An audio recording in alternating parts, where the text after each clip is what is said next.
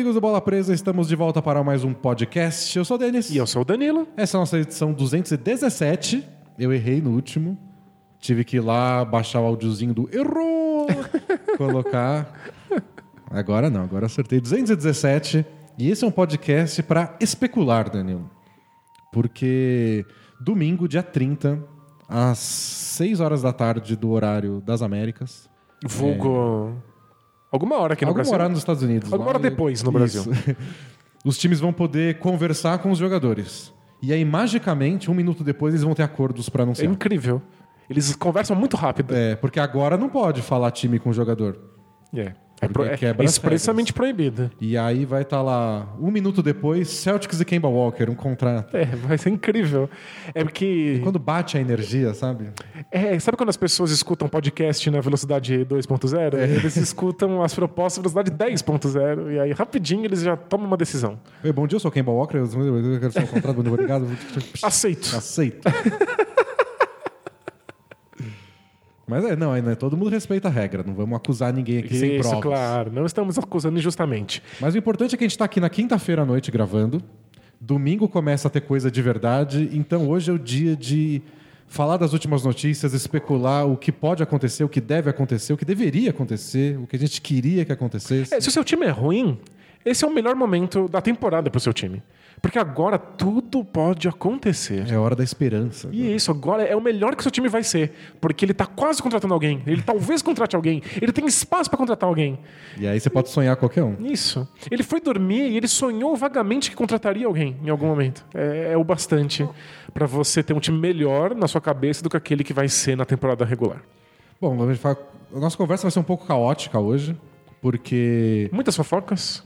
Não, e um time tá ligado com o outro. Você começa a falar do Kyrie Irving, aí você fala do Celtics, aí fala um pouco do Nets, aí fala um pouco do Lakers. É. Então, Mas a gente vai, vai e volta, mas vai tentar falar da maioria dos times protagonistas aí nesse, nessa próxima semana. Isso. E aí, na semana que vem, a gente volta, provavelmente conversando sobre o que aconteceu de fato. É, sobre coisas concretas. Mas antes, carinha do Antes? Jabá, Danilo. Boa!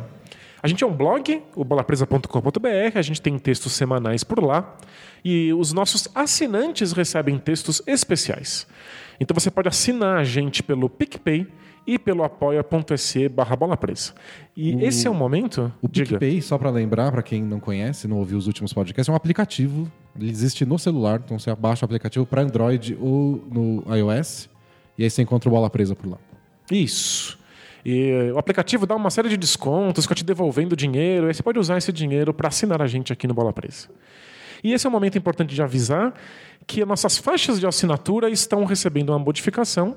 Nós estamos encerrando a faixa de R$ 9,00 por mês. Se você assina R$ 9,00 por mês, você ainda tem acesso ao conteúdo até o começo da temporada regular. A partir daí, se você quiser acesso ao nosso conteúdo, você vai ter que fazer um upgrade. A gente vai manter as faixas de 14 e de 20 reais para assinantes. É, é, posso fazer uma pequena pausa, Both Things Play Hard? Manda bala. A gente teve uma pergunta de um assinante de 20 reais. Ele Ok. assinou como assinante de 20 reais.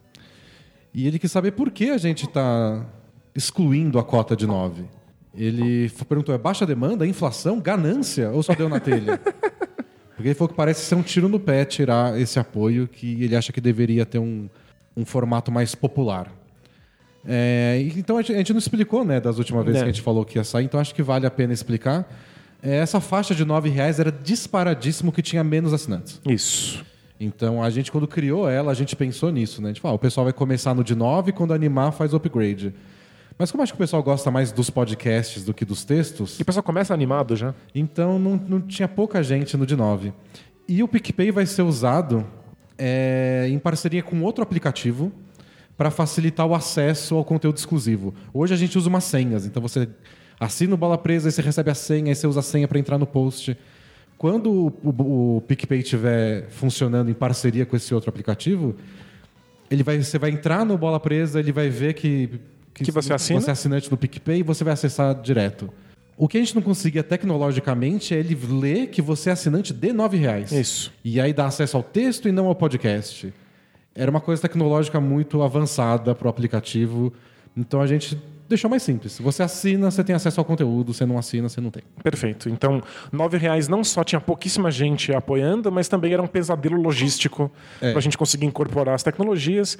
Então a gente simplificou Por 14 reais mensais você tem acesso a todo o nosso conteúdo exclusivo. Então são todos os textos especiais que a gente publica lá no bolapresa.com.br, mas também dois podcasts especiais por mês, um com perguntas e respostas e um sobre algum tema mais aprofundado. E os nossos futuros Film Room, em que a gente vai analisar jogos antigos. E o nosso clube do livro, em que a gente vai ler algum livro ou assistir algum documentário ou filme e comentar sobre isso também. E aí, com 20 reais mensais, você tem acesso ao nosso grupo exclusivo no Facebook e você pode participar da experiência de interação do Bola Presa. Então, você participa dos ao vivos para conversar com a gente e fazer perguntas para o podcast especial, para nossas análises de jogos, para o Clube do Livro. Participa também de sorteios eventuais dos nossos campeonatinhos, que o primeiro vai acontecer em agosto, a gente espera ter mais deles em breve. Aliás, na, na, na próxima semana vai sair nosso grande vídeo. A gente fez um vídeo de uma hora de duração. Já gravamos. Apresentando todos os times do, do campeonatinho, analisando os elencos, mostrando os uniformes, os logos. É para animar quem vai participar e o pessoal ficar coçando para participar do próximo. Isso, porque no próximo a gente vai dar preferência para quem não participou desse primeiro, para todo mundo poder brincar também. E com 20 reais você também participa das nossas peladas aqui em São Paulo, que inclusive estamos pensando em novidades para elas em É, breve. vamos ver. É, então, como exemplo, só por exemplo no Clube do Livro, a gente vai fazer um podcast discutindo essa obra que a gente escolher, seja um filme ou um, ou um livro. E aí o pessoal de 14 reais vai poder ouvir esse podcast, vai ter acesso ao, ao documentário, por exemplo, ver e depois ouvir o podcast sobre ele. O pessoal de 20 vai participar ainda de uma discussão com a gente. Então a gente vai fazer um vídeo ao vivo e poder ouvir a impressão dos assinantes, ou perguntas que eles têm. Isso, responder eles em tempo real. É, aprofundar um pouco mais a discussão como interação. Então, essa é a diferença, por exemplo, no Clube do Livro do 14 e 20. E no Film Room, o pessoal de 20 vai assistir o jogo com a gente. Então, a gente vai fazer igual a gente fez na final da NBA, assistindo o jogo sozinho, só que agora a gente vai poder pausar o jogo, Isso. voltar algum lance. E o pessoal de 14 reais tem acesso ao, ao material que a gente produzia a respeito desse, desse É. jogo. Então, acho que vai ser legal essa parte da interação e. Acho que vale a pena. A gente vai criando bastante coisa nova para valer também esse upgrade para quem tá no 9 pro 14. São 5 reais a mais. É, Não é nada. O que, que você compra com 5 são reais? seis. No. Entre 14 e 20? Não, do, de, de 9 para 14. Ah, entendi, claro. É. Vale a pena. Eu vou no mercado aqui, perto não tem nada que custa menos de 5 reais. Você pode comprar ou a água ou o pão de queijo. É, não os dois. Não os dois. Mas acho que é isso, né? Vai- Talvez tenham mais coisas. A gente tá planejando com mais coisas, especialmente pro comecinho da temporada regular. Mas por enquanto é isso. E para o mês de julho do Bola Presa também tem algumas coisas. A gente grava o podcast no dia 4, que é próxima quinta-feira. Isso. Então a gente grava normalmente numa quinta-feira. E depois disso eu vou viajar, vou tirar férias. E o Danilo também. A do Danilo é mais curta. Mas aí no- nos- nas próximas semanas de julho, a gente vai deixar alguns podcasts gravados, é, respondendo perguntas. Vai ter um só com perguntas de basquete, outro só com perguntas sobre, de outros temas. Mas não vão ser podcasts ao vivo no YouTube a partir da segunda semana de julho. Mas ó, faz muito tempo que a gente não tira férias. É. Porque a gente viajou pra assistir uns jogos da NBA e a gente continuou postando e fazendo um conteúdo. A gente precisa de um descanso. E eh, por mim até seria depois, mas minha mulher só pode viajar em julho. É. Então vai ter que ser em julho mesmo. Mas vou estar ligado, vou estar postando coisas sobre as contratações e vou estar atualizando a planilha que a gente sempre faz com todos os free agents. Maravilha. E em caso de emergência, eu tô achando que a maioria dos caras vai estar assinado já no próximo podcast. Mas em caso de emergência, a gente se encontra aí no, Skype da vida. Total. Eu, eu passei uma semana fora, depois quando eu voltar, estou super disponível. E aí a gente grava alguma coisa para vocês. Maravilha. É, outras coisas? O YouTube, segue a gente lá, aperta o, o- o seguir, o joinha, os botão tudo. Menos aquele botão que manda cortar a cabeça. É, quiser apertar também. É, mas siga a gente lá no YouTube, a gente está sempre colocando material novo, a gente entra ao vivo com a gravação desse podcast que você está escutando às quintas-feiras. Segue a gente no Instagram, que a gente também está colocando conteúdo novo lá. E também tem o Twitter, o Facebook, essas coisas tudo. Boa. Vamos então falar de basquete? Bora!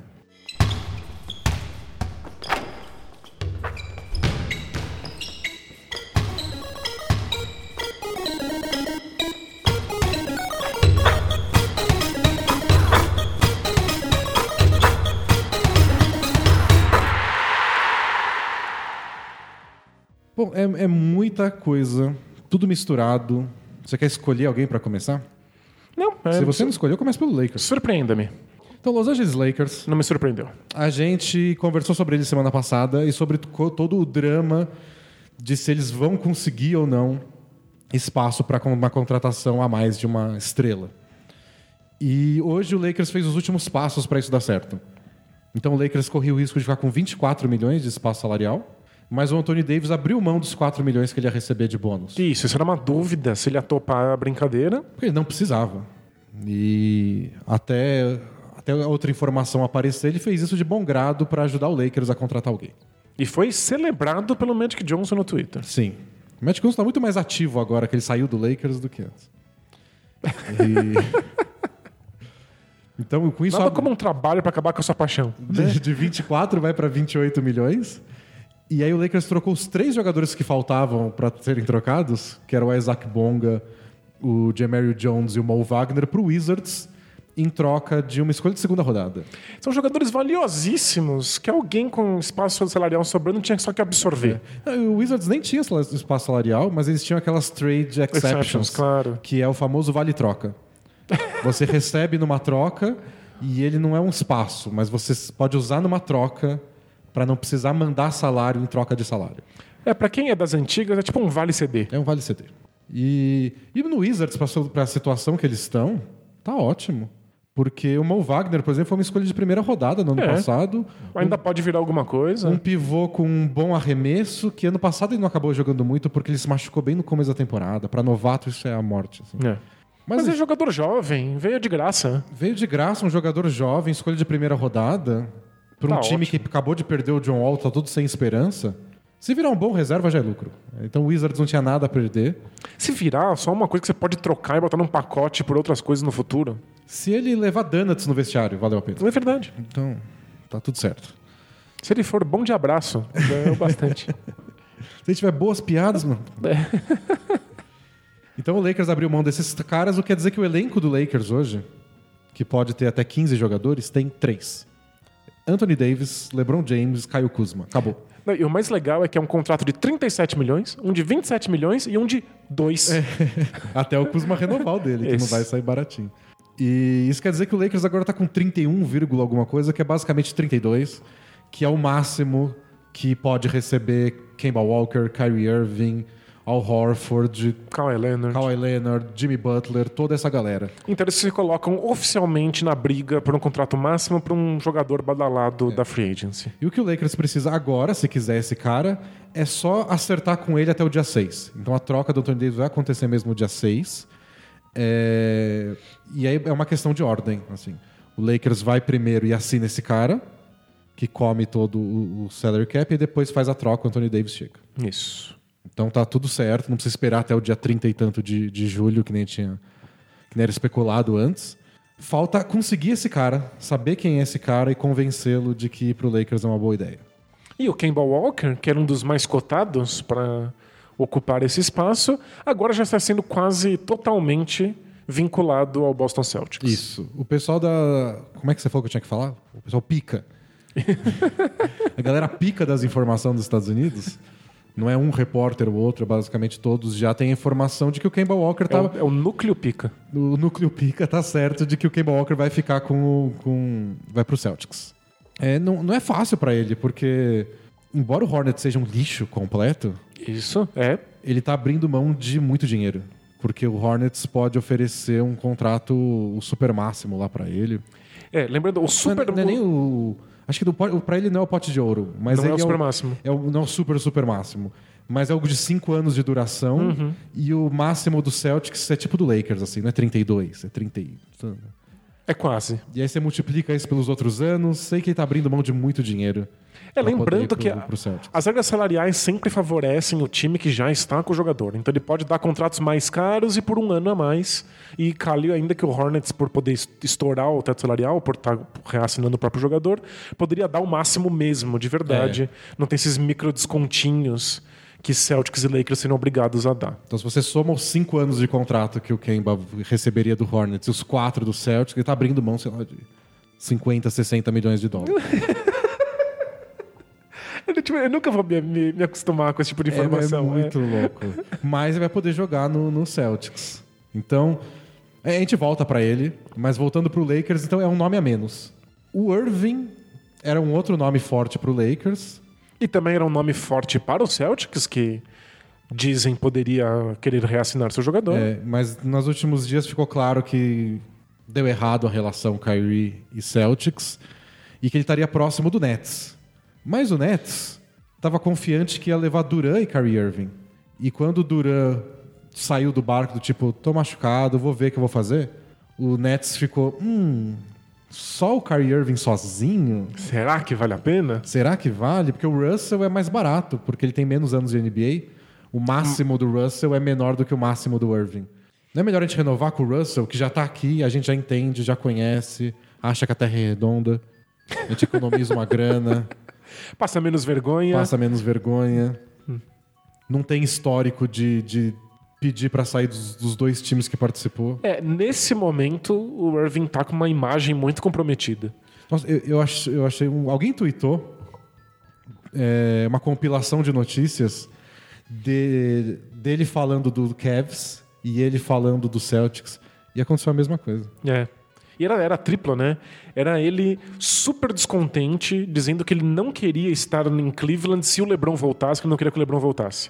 Aí depois ele falando que não queria estar em Cleveland, que ele não gostava da cidade nem do time. É. Aí depois é ele dizendo que ele não gostava de Boston e também não gostava do time. E quer dizer, nunca é ele. São pessoas É, falando que ele disse. Mas em todo caso, você começa a criar um- uma imagem, um panorama que não é nem um pouco lisonjeiro para a presença do, do Kyrie Irving no seu time. Então o Irving tava meio afastado do Lakers por causa desse boato dos Nets, mas agora o Nets parece não, tá- não ter tanta certeza de que é o Kyrie. Aí o Kyrie tá meio em aberto, o Knicks provavelmente quer ele ainda, mas a gente não sabe se o Kyrie quer o Knicks sem mais alguém junto. É, eu acho que o, o- se o Irving falar, tipo, eu não quero estar em Nova York, aí ele é um alienígena. É. Acho que a cidade não vai ser um problema. Sim. Talvez ele não a queira. situação do Knicks, né? É. E aí pro Lakers sobra o Kawhi Leonard, que a notícia que saiu hoje é que ele vai marcar encontro com três times.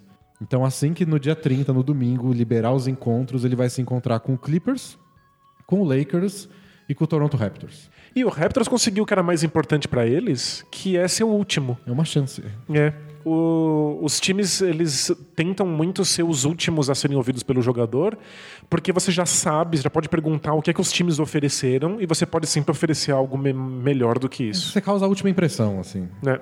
Você deixa, é a última coisa, vai ficar mais fresco na memória do jogador.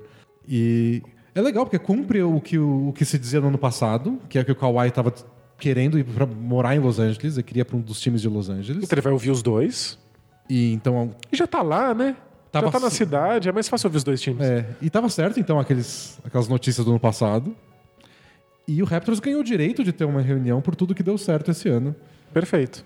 Então, o Raptors tem uma boa chance. O meu palpite segue de que o Kawhi é, assina um contrato de mais um ano, tenta de novo com o Raptors, e ano que vem vira free agent de novo. Mas é um palpite meio perigoso, porque o que eu penso é assim, na cabeça do Kawhi Leonard. Eu quero ir pro Clippers. Ok. Eu quero morar em Los Angeles. Mas eu quero voltar com esse time que, tipo, a gente se deu bem, a gente tá tudo certo, a gente é um time campeão. O Marco Gasol decidiu que vai ficar mais um ano. Ah, Tem mais um ano com, com o Gasol. Tem mais um ano de contrato com o Lowry, mais um ano de contrato com o Ibaka. O time é o mesmo. É, seria o sonho do Raptors. É um ano mesmo, porque é tipo a última chance. O único jogador que eles podem perder, que é free agent, tirando o Kawhi, é o Danny Green. Mas eu acho que é um cara substituível. Sem dúvida. Eu entendo essa tentação de voltar e vamos de novo. Quer dizer, é uma coisa que dizem que é bem comum na NBA. Os caras são campeões e Já precisam se motivar de novo. vamos de né? novo. A gente, tipo, a gente- ninguém vai ganhar da gente.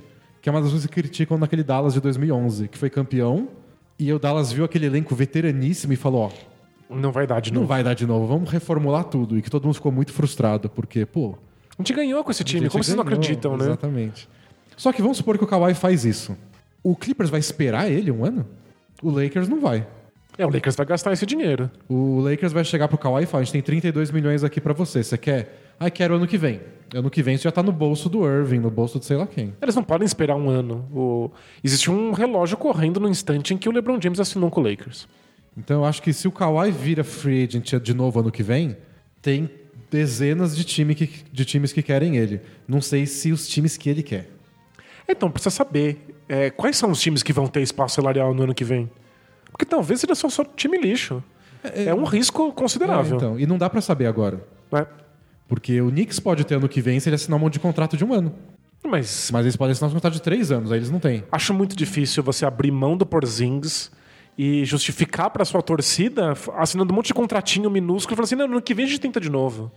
É para gastar agora. E, por exemplo, o Celtics era um time que não ia ter espaço esse ano pra contratar. Ninguém cogitava, "Ah, os trades do ano que vem podem ir pro Celtics. É, aconteceu. Porque pra isso envolvia Irving não renovar, Al Horford não renovar, Rozier e não- eles não renovarem com o Terry Rozier.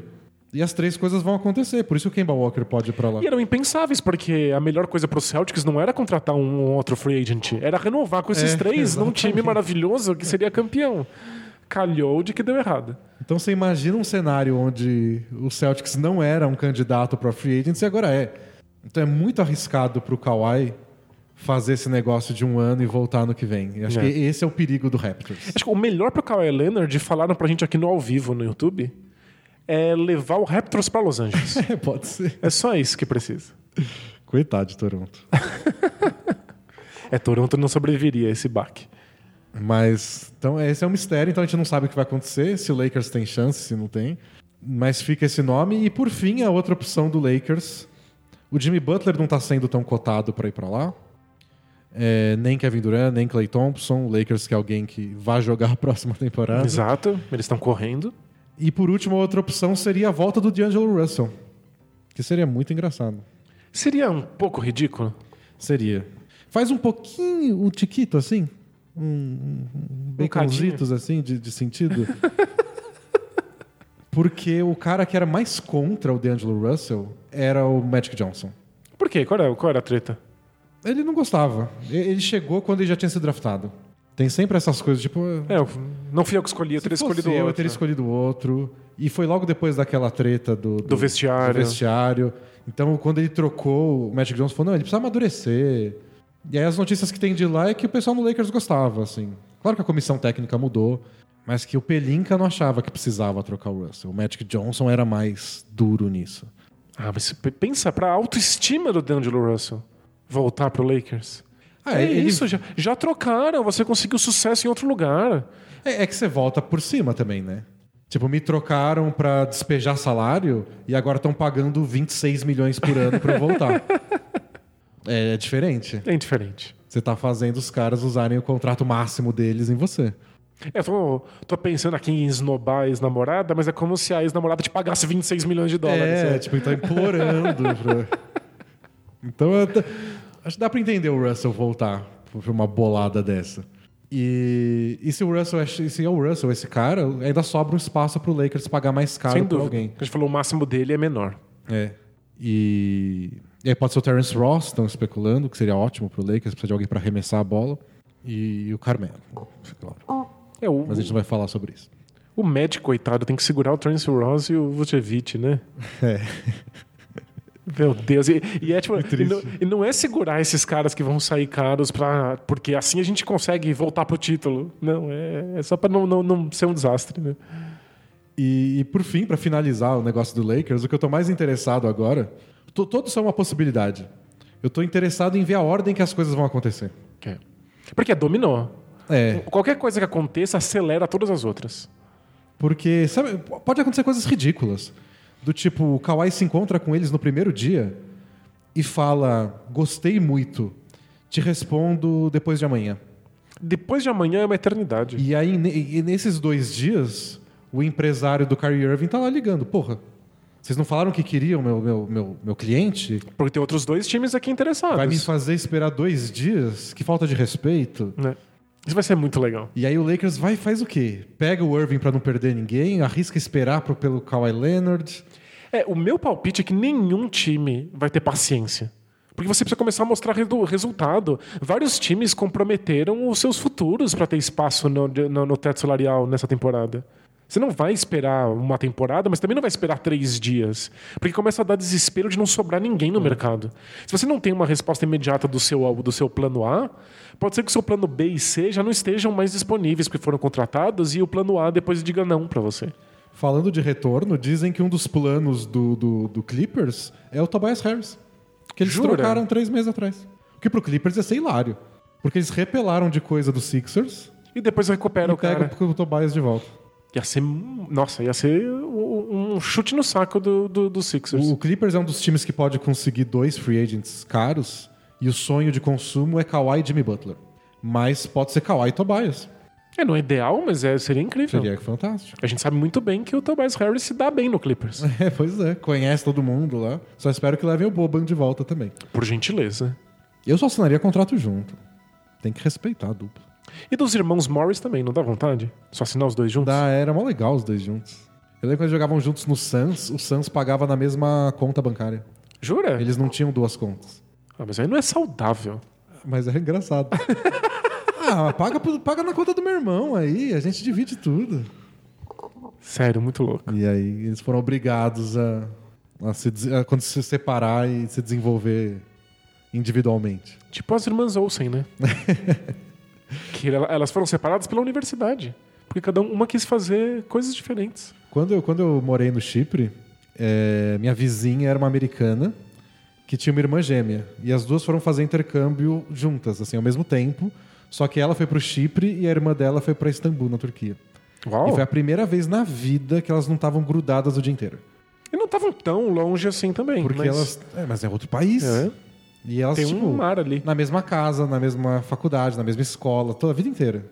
Nossa, o que ela, o que ela sofreu. É, deve ser brutal. Mas quando elas voltaram para os Estados Unidos, aí nunca mais foi grudado. Aí cada uma foi para um lado e nunca mais foi o grude que era antes. Aí você percebe que dá pra viver sem, né? E aí você tem experiências diferentes, você começa a criar interesses diferentes, aí cada uma vai, a vida vai levando de um jeito. Olha aí, que Então lindo. que não vai, lição. ter, não vai ter irmãos Morris de novo.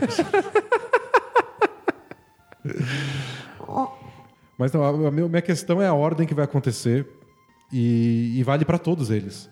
Porque, por exemplo, o Nets, vamos supor que amanhã eles decidam. Uhum. A gente não quer o Irving sozinho. Se viesse com o Durant, a gente queria.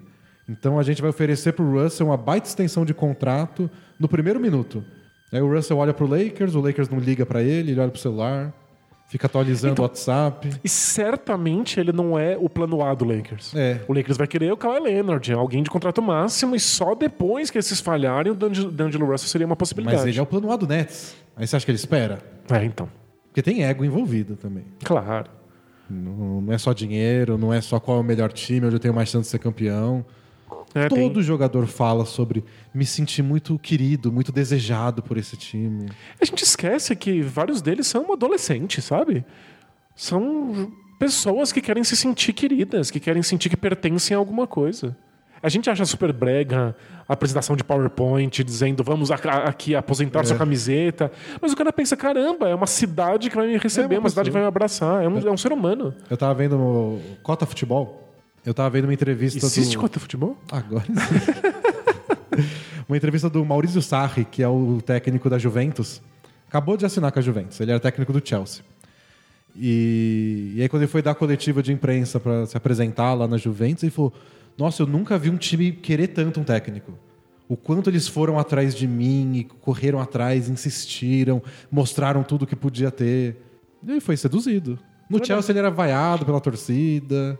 Eles sabiam que o Chelsea estava de olho em outros caras. Pô, Então, os caras estão faz diferença. Faz diferença. Então, isso vai ser um bom.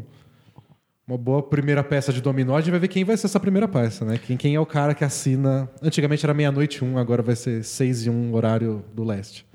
A gente quer analisar essas coisas do ponto de vista racional. Quais são os melhores encaixes? Qual é o, o melhor time para que o D'Angelo Russell renda mais? Mas não necessariamente essas são decisões racionais por parte dos jogadores. Às vezes eles estão tão insatisfeitos, às vezes querem outro mercado, às vezes eles querem uma cidade porque eles têm afeto. E às, ve- às vezes é só medo de perder, É. sabe? O, a chance. Você imagina a ansiedade que deve ser você negociar contratos de dezenas de milhões de dólares? Do tipo, caramba, pode desaparecer se eu disser não por Tem cinco um- minutos. Tem um podcast de AJ Redick que ele fala sobre isso. E era meio que. Acho que ele tava entre ir pro Sixers ou pro Pacers, uma coisa assim. E um dia ele tá na rua, andando de um lugar pro outro, tá indo almoçar. E aí toca o telefone, o empresário dele falou: Ó, o Pacers falou que eles têm que responder nos próximos 15 minutos, Uau! senão eles vão assinar outro cara. E ele queria conversar com a mulher dele, sabe? Mas é assim, porque os, os times têm prioridade. Os times têm pressa, os times têm medo de perder. E por melhor que seja o J.J. Redick, ele não é o Kawhi Leonard. Não, ele é dispensável. Então né? o time vai lá e fala, tem 15 minutos. O Kawhi, acho que imagina o Lakers falando, não, espero até amanhã. Não, imagina, es- espera 45 minutos. Então acho que isso vai ser bem curioso. Mas pro Nets, essa dúvida do Nets que eu acho bem divertida. Se eles tiverem a chance, quem, quem, quem você faria a primeira oferta? Pro Kyrie Irving ou pro D'Angelo Russell? Então, esse é um problema. Eu sou um grande fã do Kyrie Irving, eu acho um dos melhores jogadores da NBA. Eu acho que ele tem uma capacidade única de assumir o controle de um jogo, de mudar as regras do- da partida de um momento para o outro, e eu não vejo ele encaixando com o que o Nets faz em quadro. O Nets é um dos, modelos, um dos meus modelos táticos favoritos na NBA. E o Kyrie Irving não tem nada a ver com isso. É, no, no fim da temporada, eu até achei que eles estavam atacando mais via Russell, porque é aquele momento do que ele estava mais quente no- no- na temporada. E arremessando umas bolas em transição. É, mas não é como eles brilham, É. sabe? Não é. Era uma boa válvula de escape. Quando ele tinha os terceiro quarto estilo Steph Curry, era ótimo. É ótimo ter um jogador assim. Mas o Irving é, ele pode ter mais momentos desse, mas ele é menos domável assim. É, eu adoraria ver o Kyrie Irving cedendo ao esquema tático do Nets. Seria lindo, seria ele já um... mostrou ser capaz disso no, no começo dele no Celtics. Mas ele faz o que ele quiser. De um dia pro outro ele fala: Não, não quero hoje mais seguir esse esquema aí. Ele tem poder demais e ele se frustra com, o- com os demais jogadores. A gente viu que. A gente pode debater aqui o sucesso da empreitada, mas ele tentou ter um papel de liderança no Celtics. A ponto de ter reclamado de como é difícil ser líder É. e entender o ponto do LeBron. Mas ele vai querer assumir um cargo de liderança quando o Nets não tiver num Não, bom ele- jogo. E ele foi para um time que era jovem no Celtics, mas que tinha gente que tá lá faz tempo, tipo Marcus Smart, tinha um veteranaço tipo Al Horford, e ele quis se impor como líder do time. E no Celtics, no Nets, que é só pirralhada, ele vai chegar meio que não tem opção. Você. Quem vai bater de frente comigo? É, ele vai ser o líder irrestrito. Você tem que confiar que ele vai ser um bom líder, então. Que não parece ser o caso nesse momento da carreira dele. É, talvez ele tenha aprendido e agora seja. É. Mas é uma aposta. É, eu sinto que é um, é um risco. Ou talvez esse negócio de líder nem faça tanta diferença. Ele meta 40 pontos por jogo, tá tudo seja bem. bastante, né? É, eu, só, eu só sinto que é um risco. Assinar o Kyrie Irving pode ser. Como todo risco, tem pode ter é, compensações incríveis e pode ter prejuízos enormes. E eu não sei se o Nets deveria estar correndo esse tipo de risco. É um dos processos de reconstrução mais sólidos que a gente já viu. É super controlado, é super racional, é super inteligente. Eu não sei. Eu ficaria com o D'Angelo Russell. Eu tô abrindo mão dos melhores jogadores da NBA, É, mas é, é, é por causa do modelo, é por causa da estrutura que o Nets construiu. E o Cota Zach Lowe existe, né? Claro, Ah, isso então sim. Cota Zach Lowe.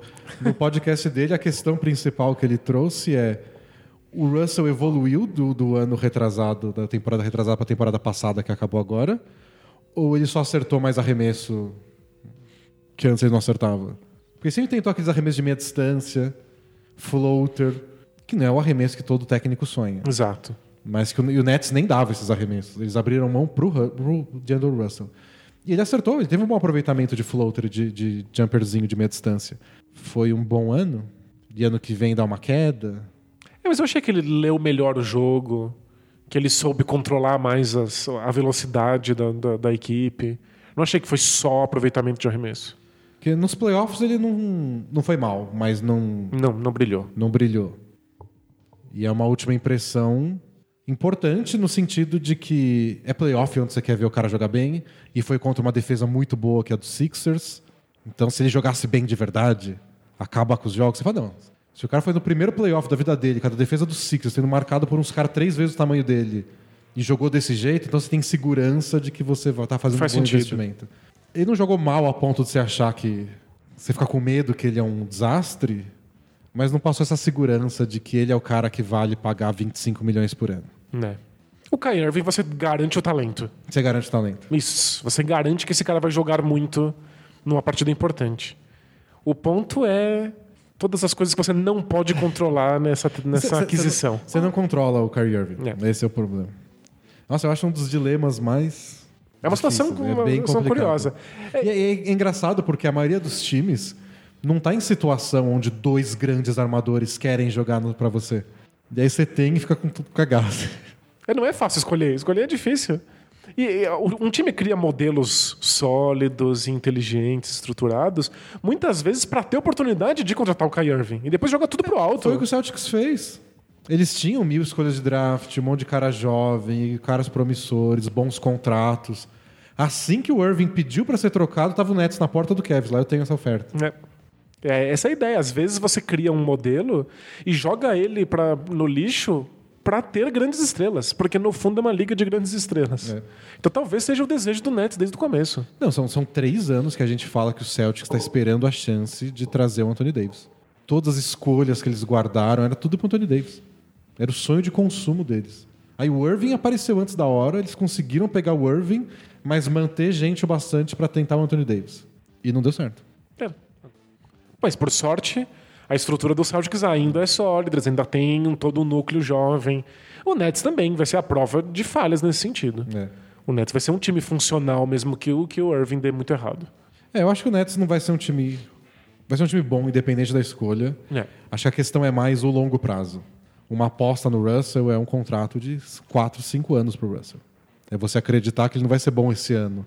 Que ele vai continuar crescendo para merecer os 30 milhões que ele vai receber em 2022. É, e prever o futuro, acho difícil. É. Mas é, apostas arriscadas são as que pagam mais. É. Né? Então, tipo, se isso dá certo, se ele encaixa, ia ser um timaço. E o Toronto Raptors, os últimos anos da NBA estão premiando esses times né, que fazem apostas arriscadas. Pois é. Se uma coisa que o, a NBA poderia aprender com o Raptors é que às vezes vale a pena ir pro tudo ou nada. É que, insisto, o Raptors era um modelo mais perto do final. É mais fácil Não, mas- arriscar tudo. é, não, não digo nem que.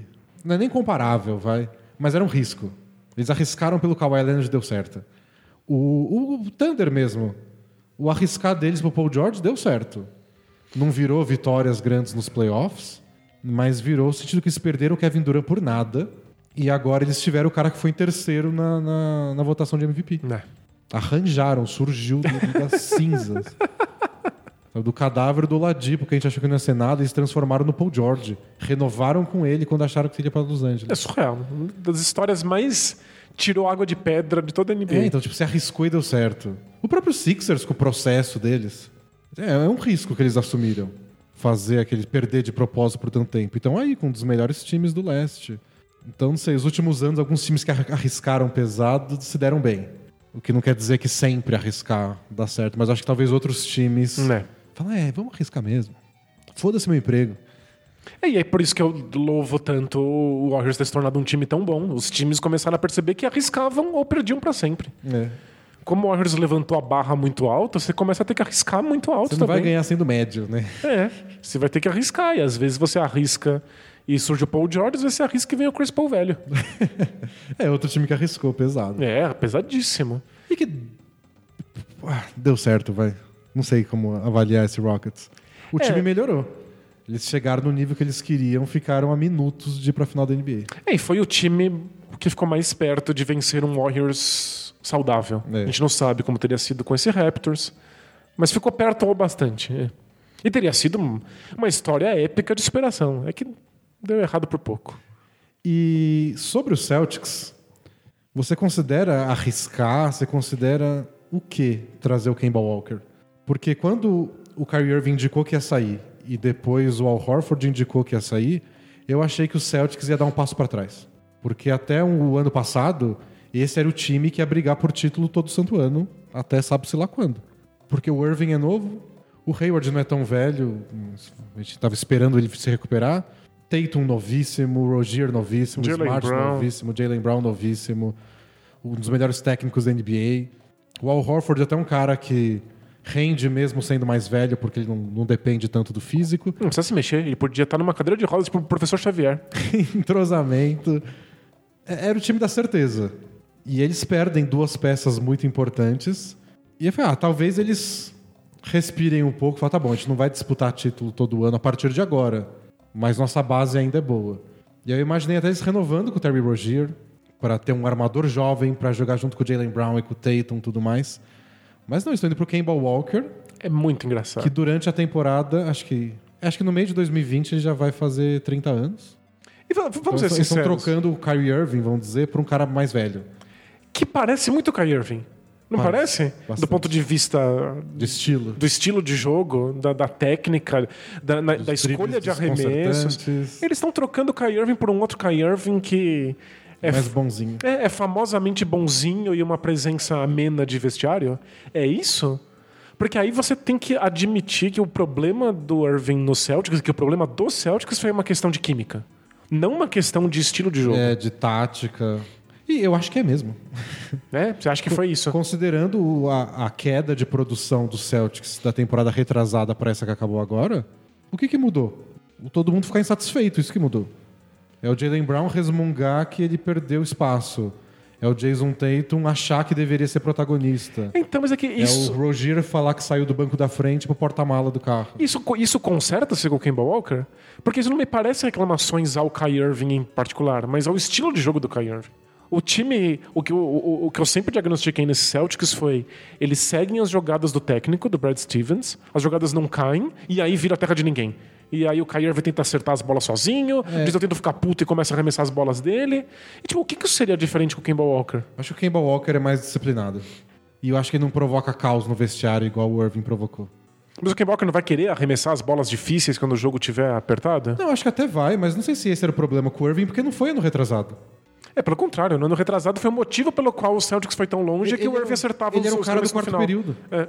Ele era o cara que fazia 15 pontos no, no- no quarto quarto, depois do Tatum e do Jalen Brown terem carregado o time nos três primeiros. É, na temporada retrasada, o Celtics foi um dos times que mais venceu jogos em placar apertado. É, com o virada Irving de quarto período. dominava. Então É. não sei se é esse o problema. Entendo. Talvez tenha mais postura fora da quadra até.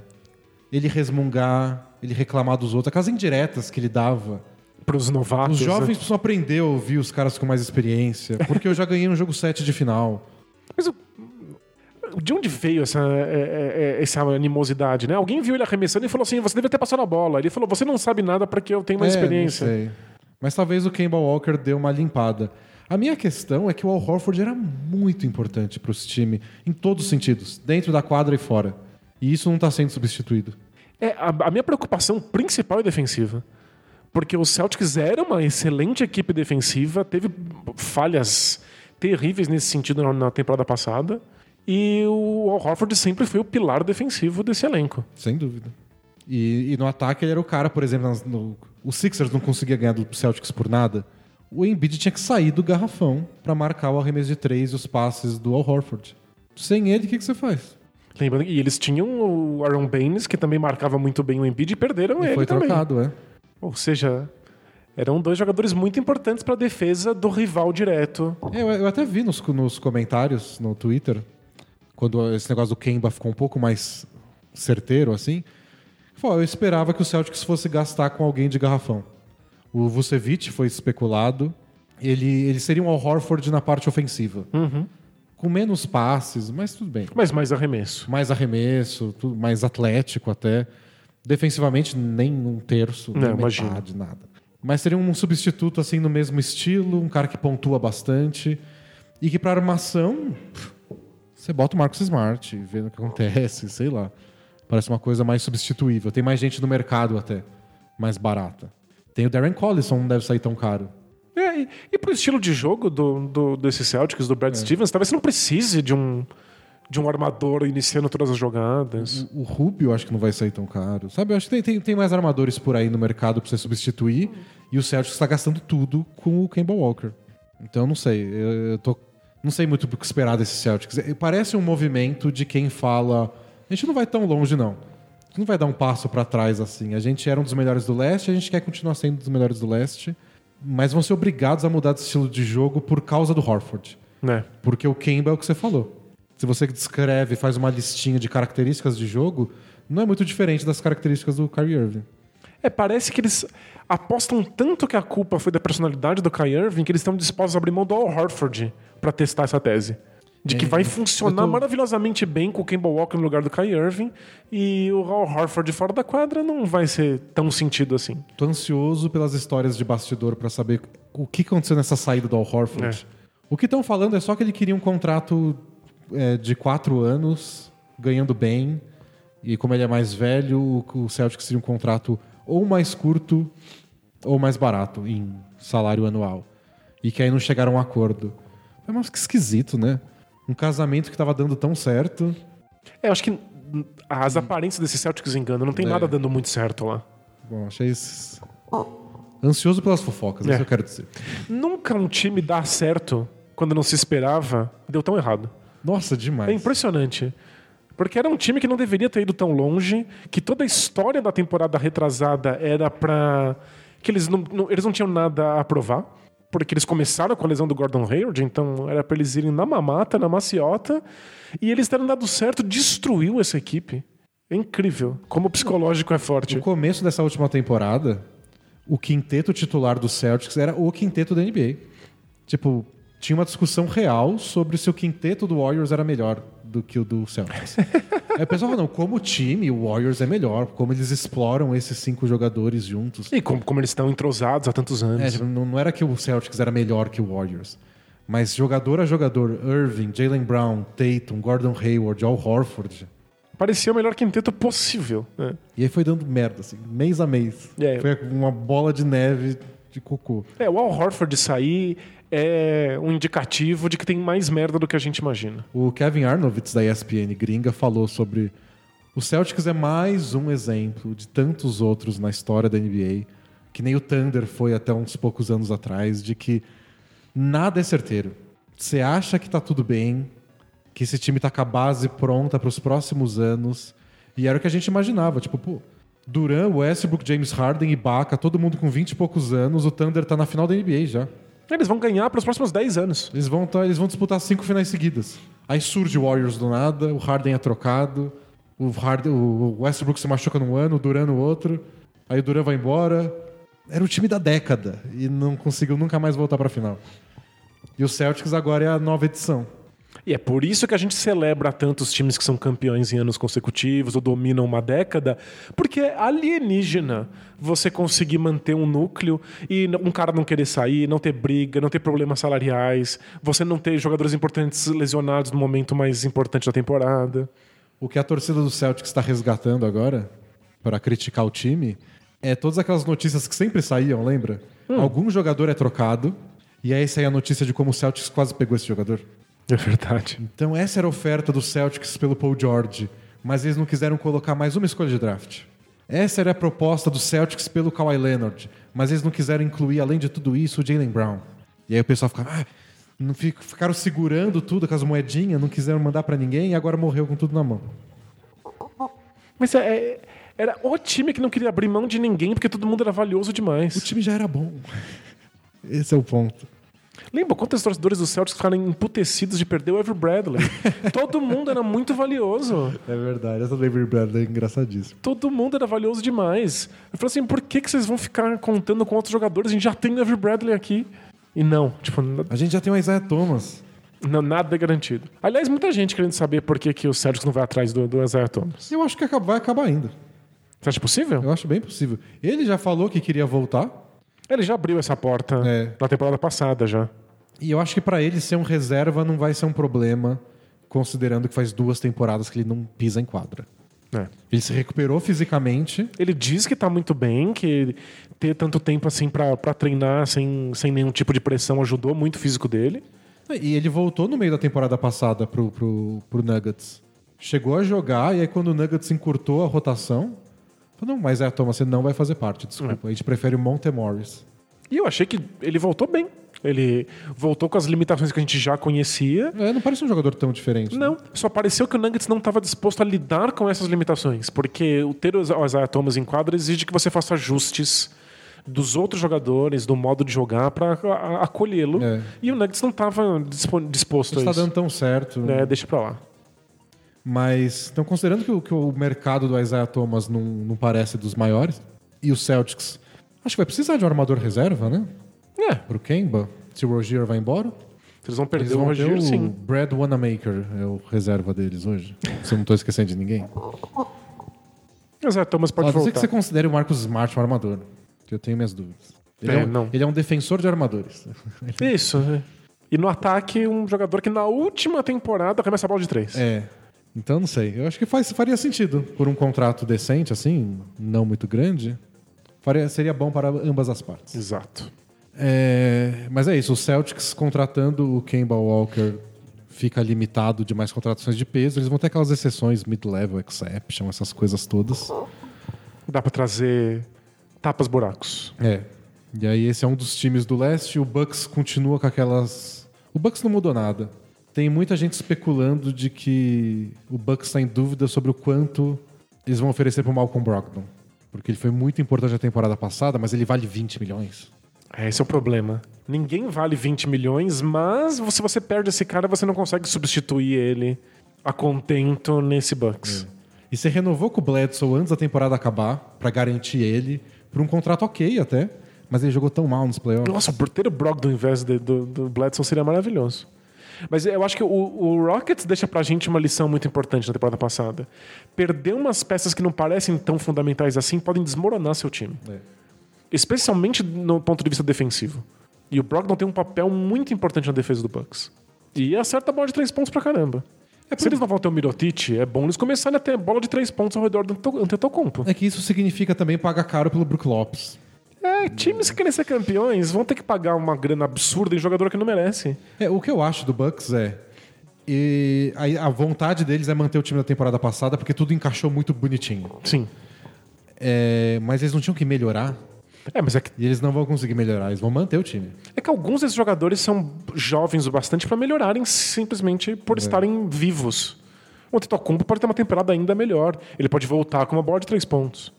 O Brogdon vai ter mais experiência. O Bledson, né? Aprende a arremessar, pelo amor de Deus. Tá aí faz 10 anos. é que a gente fala do Ruby, nunca aconteceu, mas porra, Bledson. É, é, no Bucks você precisa arremessar, senão você vira um alvo muito fácil. Eu, eu- meu palpite é que no fim das contas o Bucks renova todo mundo e volta com o time igual, só que muito mais caro. É. E- É, é- essa é a sina de times que foram quase campeões e É. precisam, não podem se, se dar o luxo de desmontar o elenco. O Raptors está nesse aguardo do Kawhi Leonard. Como a gente falou mais cedo, o Marc Gasol optou por ficar mais um ano. Ele tinha essa opção de virar free agent ou ter mais um ano de contrato. Ele fica. Por enquanto, só o Danny Green é, é free agent mesmo, além do Kawhi. Acho que se, se o Kawhi fica, o Danny Green fica por um trocado aí. Vamos lá. É possível, é. Mas Danny Green deve receber ofertas de outras equipes. Sim. O Lakers até especulado no cenário o Lakers não consegue ninguém das grandes estrelas. Eles, porque eles vão ter um contrato máximo inteiro para distribuir entre jogadores menores. É, e aí estão cogitando os arremessadores. Então é Redick, Terrence Ross, Danny Green. É, são todos jogadores que vão ganhar mais também do que deveriam, porque arremessadores Ganham são mais, valiosos, ganham mais do que nunca. E o Sixers, por fim, está envolvido na questão do Jimmy Butler e do Tobias Harris. O Tobias Harris, que nem a gente falou, tá sendo, já foi especulado no Nets, deu uma esfriada isso. Plano B do, do Clippers, Tobias está meio em aberto, mas o Jimmy Butler é o cara principal. Tudo indica que o Sixers quer ele. Fez, abriu mão de muita coisa por ele, É. né? Fez uma aposta violenta, então é melhor manter. Mas vai ter concorrência do Clippers, Lakers falam bem pouco, mas é uma possibilidade. E o Rockets surgiu como o grande time que quer o Jimmy Butler. Só que o Rockets não tem espaço salarial para isso no momento. Não Teria- vai ter por muito tempo. Teria que ser num esquema sign and trade, que é tipo como o Chris Paul foi para lá. Então o Rockets oficialmente o, o- o Butler assinaria com o Sixers e imediatamente seria trocado pro Rockets. E aí falaram que todo mundo tá no mercado para isso, incluindo o PJ Tucker, Eric Gordon e o Clint Capella. E são jogadores importantes, mas é que o Rockets sentiu muita falta de ter um 3D. Um jogador que defenda muito bem e acerte bolas de três pontos. O melhor que o time tinha foi o PJ Tucker. E o PJ Tucker teve seus momentos, mas ele não é o, Jimmy o Jimmy Butler. então acho que, tá- acho que o Rockets está apostando na ideia de que essa limitação do time é o que precisa ser tapado, mesmo que você abra outros buracos. Eu acho que a- o que eu entendo assim, do, do- do que tudo que o Daryl Morey já falou ao longo dos últimos anos, Daryl Morey é o general manager do Rockets, é que tem coisas que são substituíveis e outras não. Né? E a coisa mais difícil de substituir é esse talento bruto de um jogador all-star, tipo Jimmy Butler. O Capela é muito importante para pegar ponte aérea, enterrar, tudo mais. Mas é, outros jogadores podem dá para fazer encontrar ponte gente aérea. que faz isso. É, eu ainda acho o Capela é um pouquinho mais raro pela velocidade com que ele corre em contra-ataque, pelo talento defensivo. Mas você vai encontrar alguma coisa que não é uma queda tão grande de rendimento Acho assim. que essa é a diferença que, que, que, o, que o Murray acredita. Uma versão piorada do Capela, você sobrevive a isso. Agora, uma versão piorada do Jimmy Butler, não. É o Jimmy Butler que você precisa. A questão é que seria. Já dizem que o, que o vestiário não é tão bom, porque ninguém se dá bem com o Chris Paul. Misturar Chris Paul e Jimmy Butler. É. Tinha que ser um reality show, né? Não, tem, tem que ser filmado, tem que ter pay-per-view. Nossa. O que é bom, porque ajuda a trazer dinheiro pro Rockets no pay-per-view. E, e o Jimmy Butler reclamando de que ele queria mais a bola na mão no fim do jogo no Sixers? Ele vai pra um time com Harden e Chris Paul? É, não faz nenhum sentido. É, é muito o, Daryl Morey apostando no negócio dos primeiro você pega o talento, depois você É, resolve. depois você vê como, que, como é que encaixa. Porque olha. É, eu lembro, a gente perguntou pro Nenê pessoalmente, quando a gente foi pra Houston, de como é que estava sendo o entrosamento entre o Chris Paul e o Harden. Porque era uma questão também, a gente não sabia como eles iam jogar juntos. E a resposta do Nenê foi: eles são talentosos, eles deram um jeito. é. Mas às vezes não dá. É, acho que você tem que fazer concessões. E alguns jogadores querem, estão dispostos a fazer mais concessão do que outros. Não parece o caso do Jimmy Butler. O Jimmy Butler já fez concessões no Sixers, teria que fazer ainda mais no Rockets. A, a minha questão nesse, nesse caso é que o Jimmy Butler é um free agent. Então, se ele vai pro Houston, se ele escolhe ir pro Houston, ele sabe onde tá se metendo. Exato. Então ele deveria ir disposto. É, é muita ingenuidade você aceitar ir pro Rockets e aí chegar lá e falar: "Ah, Mas é tudo Harden que faz. Pô, você, você escolheu ir pra aí, né? Você não assiste NBA nos últimos cinco anos? É que existe também o caso Carmelo, que é eu sabia o que me esperava. eu só quando não eu cheguei- eu só não sabia que eu ia ficar tão triste. Eu não sabia que eu ia ficar tão frustrado. É tipo, você, você topa o relacionamento aberto, aí chega na hora você fica com ciúme. Exatamente, é. Não tem como pre- prever o ciúme. Exato. Racionalmente você sabe o que, no que está se enfiando. É que na hora, às vezes, só dói mais do que você imaginava. É. Que chama- chamaríamos pra sempre de síndrome de Carmelo Anthony. Então pode rolar uma cena de Carmelo Anthony. Pro- o- o- a notícia, prim- a primeira notícia que saiu é porque o Sixers toparia um negócio desse. E a segunda é que, se for pra perder o Jimmy Butler, que seja recebendo algo em troca, e o Eric Gordon ia cair como uma luva lá. Eles preferem o Jimmy Butler? Preferem. Claro. Mas o Eric Gordon. Então, mas é, é E sempre se assim. pudesse ser Eric Gordon mais PJ Tucker, Então. É, porque o Sixers teve problemas Ah, Sixers muito é- sérios de profundidade. Faltou jogador, né? E, e esse é o ponto. Você não tá usando o Jimmy Butler 100%. O Jimmy Butler fez uma série de concessões para jogar no Sixers. Um Eric Gordon não teria que fazer concessões nenhuma. Será que é muito distante do que o Jimmy Butler faz? aqui nos playoffs, É, o, a- o, o Sixers ainda sofre com aquela questão de fim de jogo, defesa apertadíssima, a mão de todo mundo suando e você e precisa de o- uma cesta. E o Embiid não consegue fazer cesta fácil, né? Não, mas é porque vão fazer marcação quádrupla no Embiid. Jogar no garrafão é muito E difícil. não é tipo a marcação quádrupla, o Embiid toca a bola para Eric Gordon. Não, o Embiid perde a bola. né? E o Jimmy Butler salvou o time muitas vezes. né? Bom, ele que fez a cesta de empate antes daquela bola de três do Kawhi que ficou batendo no ar. até É, cair. pois é. Mas é que a- às vezes um nível abaixo não é tão mais baixo assim. E, e que é uma lição que do Rockets. Eu lembro que o Rockets é o time que apostou no Mirashik como pivô. Um pivô totalmente nada. Mas que comparado com o Dwight Howard, não era tão pior.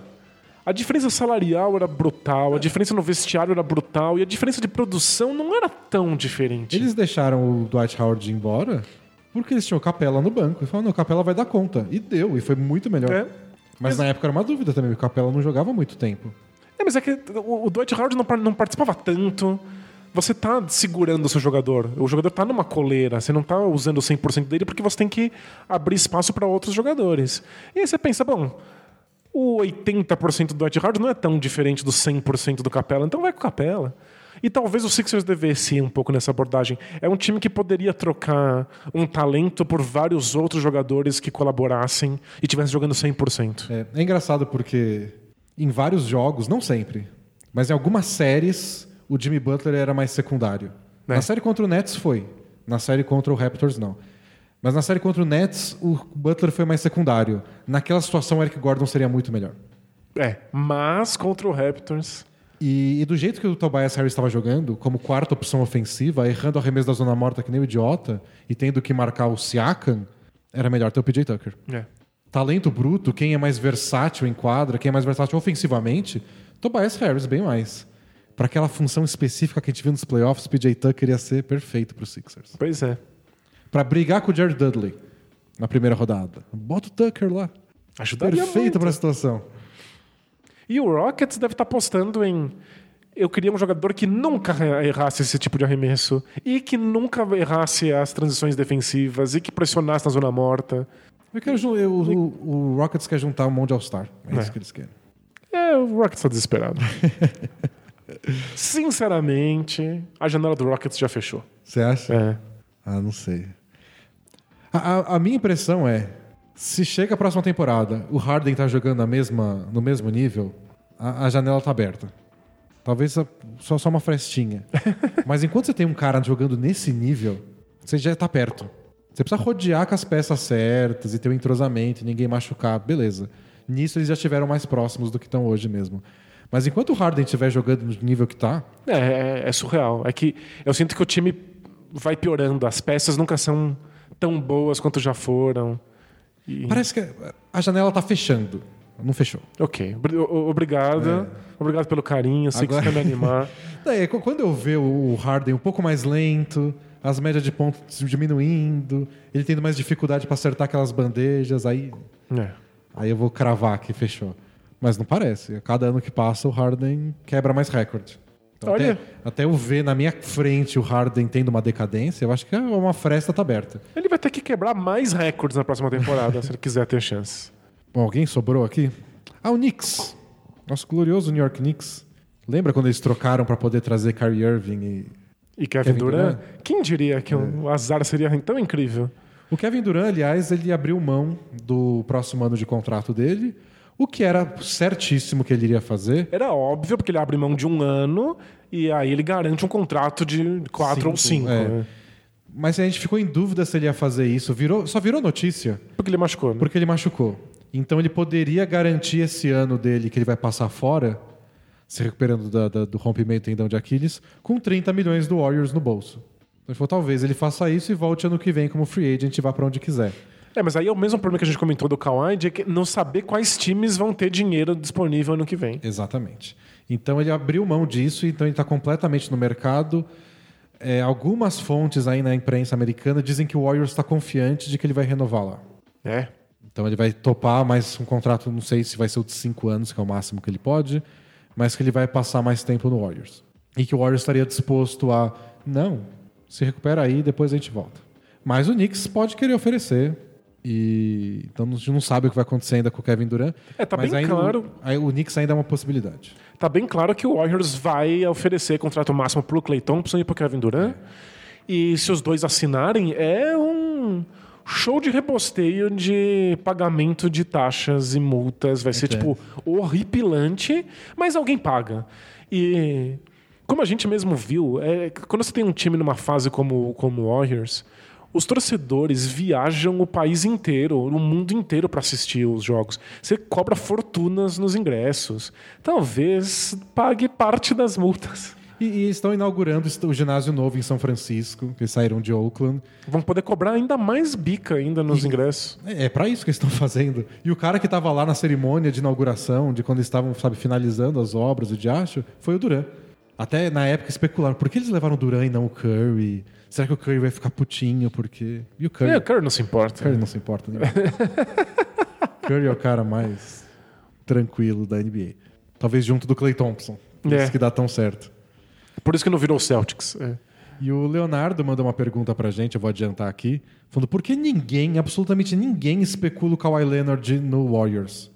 Porque caso o Duran não fique, acho absurdo, acho que não é absurdo acontecer, e embora improvável, São Francisco não é longe de Los Angeles. É. A questão é que O Warriors não tem um espaço salarial.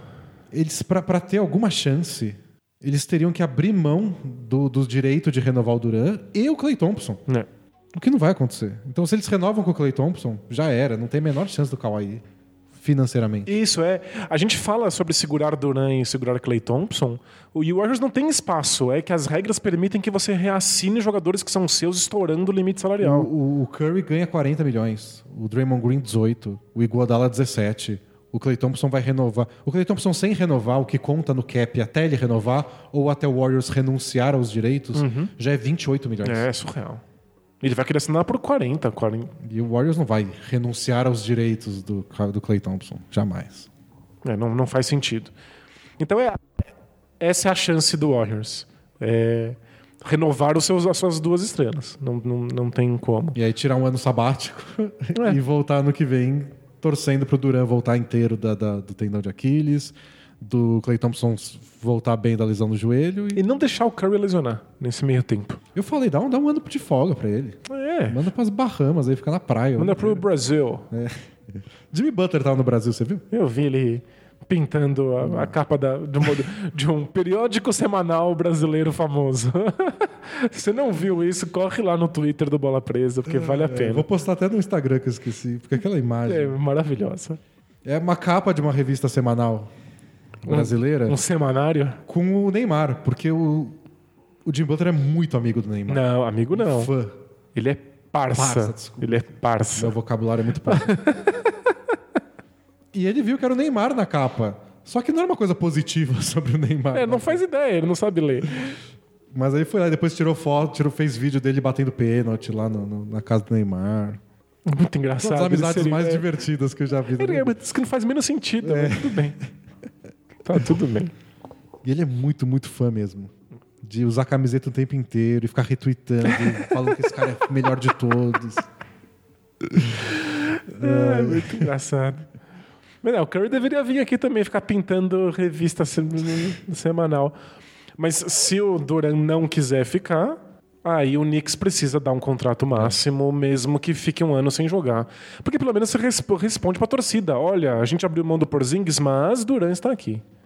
E se não for, se não for Kyrie Irving, se não for Duran, que os dois ainda estão no radar do, do, do Knicks, embora pareça que o Irving não esteja levando tão a sério a oferta do Knicks, esteja mais para Nets. Quem diria que o Nets é uma- uma- uma- um lugar mais aprazível do que o Knicks? É. Parabéns pra, pra reconstrução do Nets. É que o Nets, a gente já comentou sobre isso uma vez, mas é que o Nets fez a coisa certa, que é, já que você está num mercado bom e cheio de dinheiro nos bastidores, você gasta dinheiro com coisa que não tem teto salarial. É Ginásio. o melhor ginásio, é o melhor centro de treinamento, são os melhores médicos, os melhores assistentes, o melhor. sei lá o quê. É, não, até o, o travesseiro lá é mais É macio. a melhor marmita que você serve na hora do almoço. É isso. É de um chefe renomado, três estrelas Michelin. Você contrata caras que o resto da NBA respeita, sabe? Não, esse aqui, esse, o Sean, o Sean Marks veio do Spurs.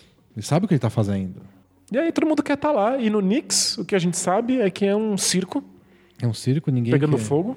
Ninguém gosta do dono do, do, do Knicks. E os, os boatos é que o Knicks estaria cogitando levar pra lá Terry Rozier. Mas é caso o Kyrie Irving não dê certo? Isso. Uma ideia de armador deles é o Terry Rozier. Não sei se combina tanto, porque já tem o Dennis Smith Jr., né? Pois é. Mas alguém colocaria a mão no fogo pelo, pelo Dennis Smith Jr.? Ah, eu não, não colocaria a mão no fogo, mas não colocaria a mão no fogo pelo Terry Rozier também. Justo. Entre os dois, é o cara que você já tem. É. É Julius Randle, que abriu mão do contrato dele no Pelicans, é free agent. Sendo cotado no Dallas também. Sendo cotado em vários cantos do mundo. Mas o Knicks pode pagar mais caro. E DeMarcus Cousins. Dizem que um plano B do Knicks Seria um ano, imagina. seria um contrato pesado, mas de um ano só de duração pro Cousins. E aí ano que vem, eles decidem. Melhor do que um contrato de 5 milhões por um ano que o Cousins conseguiu. A gente tá só ficando, sabe? É. Não é bem isso. Se você conseguir, se você render. É, agora, o, o, o que o, o Cousins quis quando assinou um contrato de só de 5 milhões com o Warriors era ter uma vitrine, porque ele sabia que ele não ia jogar a temporada. Agora, ele deve jogar a temporada. Então, ele não precisa de um time que garanta pra ele a- a- É. uma final de NBA pra ele brilhar. Ele pode jogar a temporada inteira e mostrar serviço. é, o problema dele foi que a vitrine não deu muito certo, porque ele se machucou no começo dos playoffs, voltou É. no meio da final. Os últimos dois jogos da final ele jogou bem até. Mas Ele ainda teve os- fora de forma. Ele teve os melhores, melhores momentos e os piores, piores momentos. É. Mas, pô, tá- o Knicks está cogitando dar uma chance pra ele. Mas assim, o Knicks talvez seja um circo divertido de ver. O que, o que é bem diferente de um time bom. É. Porque Terry Rozier, Dennis Smith Jr., RJ Barrett, que eles pegaram no draft, Kevin Knox, o Mitchell Robinson, Julius Randle, DeMarcus Cousins, são vários jogadores interessantes. Isso. Que não fazem nenhum sentido. Nem um pouco. O time não tem estrutura, não tem esquema tático, não tem É, nada. você- você não sabe o que esperar deles. É. Mas eles podem reunir vários jogadores curiosos aí. Talvez seja o que reste pra eles depois de sonhar tão alto. E meu palpite é que eles vão torrar todo o dinheiro que eles puderem logo nos primeiros cinco minutos. É, tem muita gente com medo que, esse, que essa Free Agency 2019 seja uma reedição da Free Agency 2016. que acabou em um minuto. Que foi quando o teto salarial subiu 20 milhões de uma vez só e todo mundo gastou muito mal o dinheiro. Aliás, a gente teve uma troca essa semana, que foi uma troca de contrato ruim de 2016 por outro de 2016. que foi o Blazers mandou o Evan Turner pelo Kent Bazemore. Né? E na prática, nenhum dos times, nem o Hawks, nem o Blazers, tipo, é um contrato ruim pelo outro. Né, Não, não abriu espaço pra ninguém. Você dá uma chacoalhada. O Kent Bazemore é um jogador diferente do Evan Turner, em estilo de jogo e tudo mais. É só isso. Mas é quando os times têm muito dinheiro, eles se veem na obrigação de gastar.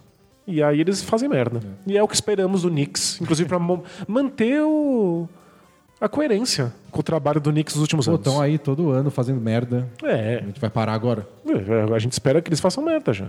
Bom, então é isso. Domingo começa. Os times podem já conversar de verdade, oficialmente, e poder anunciar os contratos. Então, o próximo podcast talvez esteja falando de coisas complexas, é, concretas, desses jogadores que a gente falou. Vamos ver se, se a gente acertou alguma, se os boatos estão certos ou se alguém surpreende a gente. Boa. E, é claro, a gente vai falar dessas trocas lá no bolapresa.com.br. Então, assim que sair uma troca, corre pro nosso Twitter, a gente vai estar lá soltando groselha e depois a gente vai escrever alguma coisa interessante. Isso. Bom, vamos responder perguntas então? Bora lá. They play hard, we play hard, and What? Both teams play hard, man. Primeira pergunta é do Davi, ou David, não sei como devo falar. Mas olá, dupla D&D. Meu nome é David, ou Davi, e eu tenho dúvidas sobre o que são escolhas de draft desprotegidas, ou protegidas, ou protegidas na loteria. são protegidas para quem? Qual é a vantagem? Qual vale mais? Um abraço e vida longa, bola presa. Tem que proteger, porque o mundo lá fora é muito hostil. Uma escolha de draft protegida é quando depende depende de em que lugar ele cair, ela vai para um time ou vai para o outro. Então, a escolha de draft que o Lakers mandou para o Pelicans, por exemplo, se ela é protegida na loteria, a loteria quer dizer as primeiras 14 escolhas de- do draft. E aí, se o Lakers coloca essa proteção, quer dizer que se ficar entre as 14 primeiras, ou seja, se der tudo errado para o Lakers e a escolha for alta, o Lakers fica com ela. E aí a do outro ano vai para o Pelicans. Perfeito. Então, isso, um jogador protege a escolha para caso dê errado. Um time, né? É, um time faz isso para caso dê errado a escolha. É, é só isso. Então você não sabe o que vai acontecer direito com o seu time. Eu tô trocando para esse cara, mas sei lá o que vai acontecer. Você bota uma proteção, porque tipo, se ficar no top 3, eu mantenho ela. Se ficar para depois, aí pode ser sua. Então é, é- é só isso mesmo. Os times negociam essa proteção na hora da troca. Boa. É, próxima pergunta é do Edivaldo Gotardo Nalon. Ó, boa força nominal. Bom dia, boa tarde, boa noite. Me chamo Edivaldo, sou de Londrina, Paraná, que já foi a capital mundial do café. Hoje é apenas uma cidade universitária. É, minha dúvida é, agora que terminou a temporada e vai ter o draft, já teve, né? Pergunta é mais velha. O que acontece com os jogadores não draftados? Vão todos para a D-League? Tem um mercado europeu para esses caras? Obrigado, vida longa, bola presa. É, existe o mercado europeu, existe a D-League, mas antes disso, existe mais uma chance de entrar na NBA. Sim. Eles vão ter as Summer Leagues, as ligas de verão. É, vários jogadores vão entrar em contato com as equipes e oferecer o serviço. Olha, você gostaria que eu jogasse para vocês nessa, nessa Summer League? Alguns times vão entrar em contato com jogadores que não foram draftados, que eles acham interessantes. E aí vão botar a molecada para jogar e ver se alguém agrada. É assim que acaba o draft, já tem vários times anunciando o contrato com um jogador que não foi draftado. É, Tipo, ah, você não foi escolhido por ninguém, então vem jogar nossa liga de verão com a gente aqui. isso. E aí são contratos curtinhos, pra, que não é, não é para temporada. E aí, se eles gostarem do que eles veem, eles ficam com contratos maiores. Mas se você esteve perto bastante da NBA para sonhar ser draftado, você tem mercado no mundo inteiro. Talvez os times, os melhores times da Europa não tenham espaço para você, porque você é muito jovem e nunca jogou profissionalmente, mas algum time europeu vai ter. Algum time na China vai ter, na Austrália, no NBB. É, tem liga no Panamá. Você vai ter que descobrir qual é a sua faixa, assim. Mas que lugar tem?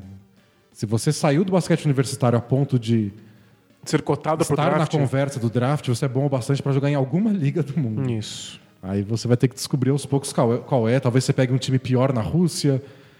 E aí no ano seguinte você tá no time top da Rússia. Sabe, sabe quando vai começar a Summer League? É geralmente na segunda semana de julho já. Lá Já. pelo dia 7 de julho já tem Summer Já tem League rolando.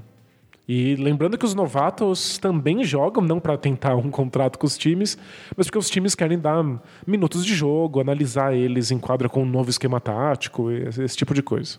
Outra dúvida aqui, pra gente finalizar a sessão dúvidas do Both Things Play Hard, é do Daniel Caixeta. Ele quer saber se quando um time não exerce a Team Option, se auto- automaticamente abre mão dos Bird Rights de um jogador. Pra quem achou que a gente falou grego. Team Option é uma opção de contrato. Então, às vezes, um jogador tem um contrato de quatro anos, mas o último é Team Option. Aí o, time pode escolher se vai ficar com o jogador É. para esse quarto ano ou se pode encerrar o contrato imediatamente. Às vezes é um Player Option. Mas é o jogador quem tem essa escolha. É. É, mas não, o time continua com o Bird Rights dele. O Bird Rights é esse direito do time de poder renovar com esse jogador que, ele, que já está no elenco dele, independente da situação salarial.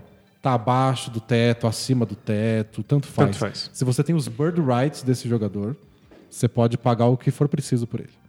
Que é o caso do Warriors com o Clay Thompson, com o Kevin Durant. Isso. E muita gente não entende isso. Acha que se o Warriors não, não fica com o Clay Thompson ou com o Durant, contrata outra pessoa no lugar. É, não. E não é o caso. Eles já estão acima do teto salarial. Se eles não renovam os contratos, ainda estão acima do teto salarial e não conseguem trazer ninguém no lugar. Ele quer saber também o que uma oferta qualificatória, qualifying eh, offer, é uma coisa de contrato de novato. Você tem dois, três anos do contrato de novato, aí o time pode estender essa qualifying offer para o contrato de novato durar mais um ano. Ou você pode abrir mão e falar, não, eu não gostei do novato. É. tchau. Próxima pergunta é do Adão Prata. Fala, e aí, beleza? Beleza? Queria chamar a atenção para uma curiosidade.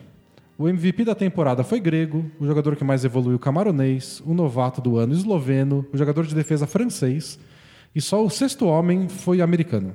Tem alguma relevância essa temporada ter tanto prêmios para estrangeiros? Ou apenas uma consequência da globalização da NBA iniciada há tempos? E o campeão foi canadense. É, então, isso foi realmente impressionante. É, eu não, não acho nem um pouco chocante. A NBA está inteiramente globalizada há muito tempo. Desde o começo dos anos 2000 existe um, um plano de globalização da NBA muito agressivo para levar a NBA para a China e depois para os mercados africanos e depois estender pela Europa. Depois teve uma parceria da NBA com a América Latina. Então é, é, é perfeitamente esperado. Mas para quem não viu ou não percebeu esse processo, estava preso no, no, no iceberg e acordou agora, é chocante ver que tem tantos estrangeiros É. brilhando. O fato de tantos estrangeiros ganharem o troféu é meio que uma coincidência só. É. Porque só o Doncic ganhou, mas se ele começa a temporada meio mal, Teria sido o Trae Young. e tanto faz, né? E o Pascal Siakam ganhou, mas poderia ter sido o Russell. Tipo, tem, tem um monte de americano muito próximo, não é que a liga tá dominada completamente por estrangeiros. É, mas eles estão aí na, na, na briga e, E já tem- faz um tempo. Tem né? fases melhores, fases piores. Eu lembro que teve uma época lá no meio do- dos anos 2000 que se especulou se a- se o All-Star Game não deveria ser americanos contra estrangeiros. porque- Como é no hockey. Porque tinha, é, porque tinha Gasol, Nowitzki, Tony Parker e chegando um monte de gente nova. Pô, talvez dê. Aí passou uns anos e o All-Star Game só tinha americano de novo. É. Teve uma baixa, os jogadores que já tinham se consolidado começaram a, a entrar em A decadência. Espanha teve uma baita geração e não renovou tão bem assim. É. E não os caras que vieram lá da, da- da Croácia e, e Sérvia da vida eram os caras mais coadjuvantes. E beleza. E aí, de repente, veio o Jokic. É. Então tem, tem esses altos e baixos, mas presença de, de estrangeiro já tem faz tempo. É. A NBA é globalizada, ela quer ser assim. Quem acha isso estranho tá acompanhando a liga errada. Uma pergunta agora sobre música de menina. Opa, é com É, você. Do, do música de menina, mas eu queria- quero a sua opinião. Eu não, eu não tenho. Mas é é uma questão mais, mais cultural, Entendi, então eu tento. filosófica, como o pessoal diz, para qualquer coisa que é mais confusa. Não precisa ter a ver com filosofia, mas só uma coisa que tem a ver com um conceito de alguma coisa. Tem que não- pensar um pouco. É É. uma pergunta filosófica, Danilo. Fala pessoal, tudo tranquilo? Tranquilo. Minha pergunta vai pro Denis, criador da playlist Música de Menina. Se você não conhece, vai no Spotify, procura lá Música de Menina. criada por Denis Botana, tem uma fotinho da Selena Gomes. Siga, aproveite. É sucesso. Ele falou, Denis, você escuta Billie Eilish? Procura aí, se você. Faço ideia de quem está falando. Já me recomendaram, eu já escutei, achei legal, mas não investi, não fui atrás. Hum. É, ele falou, no início eu achei estranho as músicas dela, principalmente por parecer que ela não abre a boca pra cantar. Ela, eu acabei de abrir as fotos aqui, ela evidentemente tem cara de que não abre a boca. Como fã de Strokes, eu não vejo problema em não abrir a boca pra cantar. Ela, ela tem uma vibe bem strokes, né? De tipo, eu tô muito triste, mas não bastante pra parar de cantar. Eu não me não importo como ela é, Isso, sabe? Foda-se. Faz sentido. Tanto faz. adoro, adoro, adoro. É, mas agora me apaixonei pelas músicas, diz ele, e escuto elas em looping. Falou, o que você pensa dela também pela forma que ela se veste? Sempre com umas roupas folgadas e sempre apaixonada pelo moletom. Eu entendo que ela tem apenas 17 anos Caramba! e se recusa a ser sexualizada, e por isso as roupas soltas. É apenas isso mesmo, vida longa, bola presa. Então, gosto das músicas que eu já ouvi, mas nunca me debrucei pra ficar escutando e saber todas. É música de menina. É pop melado. Não é melado. Não? Não. Eu acho que ela tem mais uma pegada daquela que eu esqueci o nome. Que. A Lana Del Rey? Não. Que, que, que, que é Que tristonha? você gosta bastante também. Que tá namorando o Elon Musk. Ah, ah, Acho que tá namorando ainda, né? acho que sim. É. é, ah, vamos lá, Google.